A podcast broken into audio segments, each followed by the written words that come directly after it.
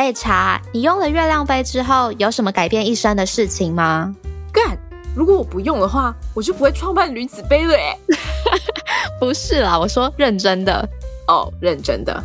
嗯，就是我的生活不会一直被月经打断吧？像之前如果用卫生棉、卫生棉条，就是大概每三四个小时就要很紧张的去换一次，超麻烦的啊！我现在在用月亮杯，早上放进去，晚上拿出来，一整天都不用换，人生多美好！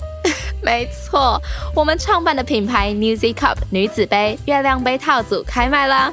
现在购买结账输入 SOS 就可以立即享有五五折优惠，优惠价只要一二一零元哦。也太划算了吧！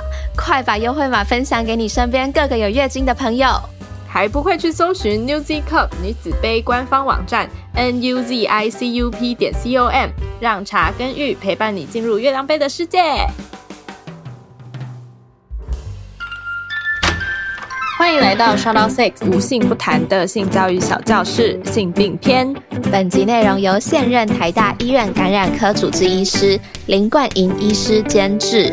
如果想要得到更完整的图文资讯，欢迎点击我们放在节目资讯栏中的连结。听节目的同时搭配文章一并服用，能更快接受资讯哦。也欢迎将本集分享给需要的朋友，补足我们在成长过程中稍显不足的性教育吧。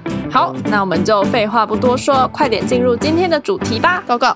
今天我们要介绍的性病包含了淋病性的尿道炎以及非淋病性的尿道炎。这两种性病的共通点为，它们的主要症状都是泌尿生殖器官会产生分泌物。其中，淋病性尿道炎是由一种叫做淋病双球菌的细菌感染所引起的性传染病。这种细菌很容易于潮湿温暖的环境生长。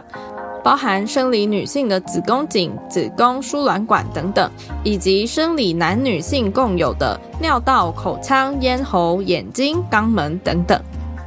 非淋病性尿道炎的病原体则有很多种，其中最常见的就是 P-E 菌。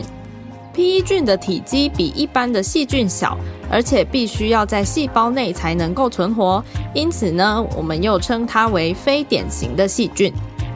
那么，这种淋病 P E 菌的常见感染情境为何呢？经由阴道、肛门和口腔的性行为是淋病及 P E 菌最主要的传播方式。当然，尤其是没有保护措施的性行为喽。在一次没有戴保险套的性爱中，男性约有五成的几率会将淋病传染给性伴侣，而女性呢，则是两成。除了性行为之外，经由体液接触也可能会被传染。如果是怀孕中的母亲有淋病或非淋病尿道炎感染的现象，在分娩的时候呢，也有可能会直接传染给经过阴道的婴儿的眼睛，导致婴儿感染淋病型的结膜炎。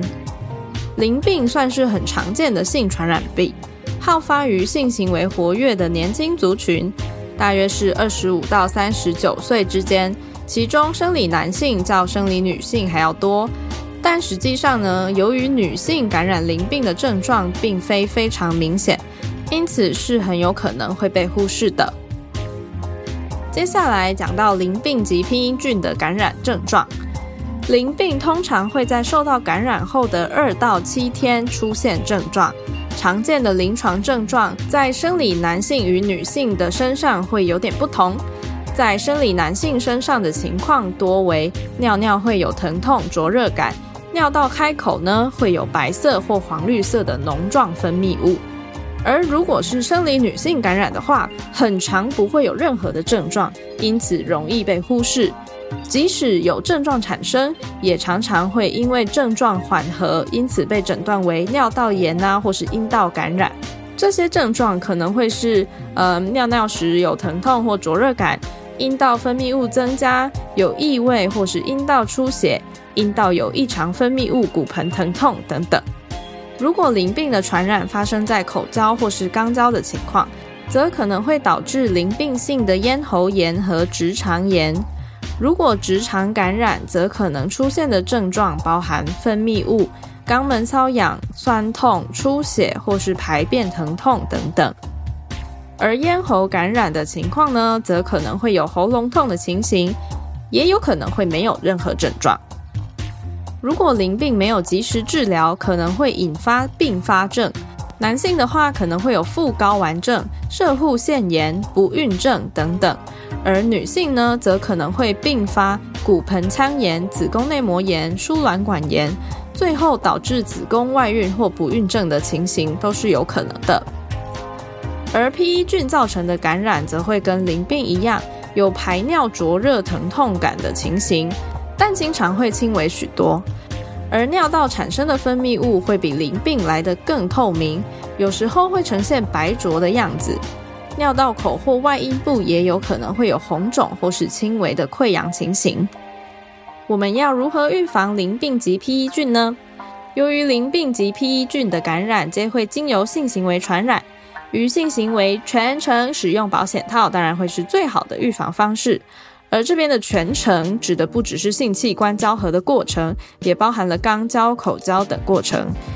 性行为之后，尽快清洁生殖器，以及尽快喝水并排尿，也是能够尽量让细菌比较难入侵的方式哦。稳定单一的性伴侣，当然会减少与受感染者接触的机会。尤其淋病及 P E 菌的感染，有大多数情况都是我们看不见明显症状的，非常容易在没有发觉的情况下就与感染者进行性行为。因此，若是与不清楚彼此性病状况的对象发生性行为的话，即使对方的生殖器外观看起来正常，也不能够掉以轻心，务必使用保险套才能达到保护的效果哦。那如果是前面提到的，容易让病原体生长的部位发生黏膜受损的情形，也会增加感染的几率。因此呢，在性行为过程中，充分的润滑是很重要的，才能避免摩擦产生伤口的情形发生。但是要注意，润滑液务必选择水性，不可以使用油性的润滑液，因为油性的润滑液呢会腐蚀保险套。另外，青少女的子宫颈如果尚未发育完成，黏膜的保护机制没有成熟，也会有较高的感染可能性哦。最后，如果怀疑自己有淋病或 P E 菌的感染症状，务必尽速寻求专业医师的协助。医师会依据症状进行尿液的裁剪，或是用无菌棉棒从尿道啊、子宫颈、肛门、直肠或咽喉采集分泌物做抹片检查。确认病原体后才会对症下药。通常淋病的治疗方式呢，以抗生素为主。如果是使用抗生素的话，务必遵从医师的嘱咐。抗生素疗程一旦开始，绝对不可以自行停药，一定要等到医师说可以停止了之后才停药。否则，不但会让疗程失败，还有可能让已经存在的病原体产生抗药性，后续会更难治疗的。感染淋病及 P E 菌的患者，在发现感染而且尚未痊愈之前，是不可以发生性行为的，因为淋病及 P E 菌的传染力都非常强。因此，如果发现感染的话，最好请近期有发生性行为的性伴侣都来接受检查。淋病及 P E 菌治愈后不会复发，但是再感染的几率很高，建议治疗后三个月到半年内都要持续的追踪情况。淋病及 P E 菌目前也都没有疫苗可以施打预防，这几种性病的感染也经常会造成溃疡或合并出现伤口，这样子的情况呢，会增加感染其他性病的几率。因此，如果感染淋病或 P E 菌的话，也会建议同时筛检是否有其他性病，如梅毒啊、H I V、艾滋病毒感染的情况哦。结束了。如果你觉得本集内容对你有帮助的话，记得分享给更多亲朋好友哦。那毕竟我们制作这些内容也花很多时间，记得给我们五星评分评论。心有余力的话，也可以上我们的官方网站逛逛，抖内我们哟。那么我们就下集见吧。下集我们要聊什么性病呢？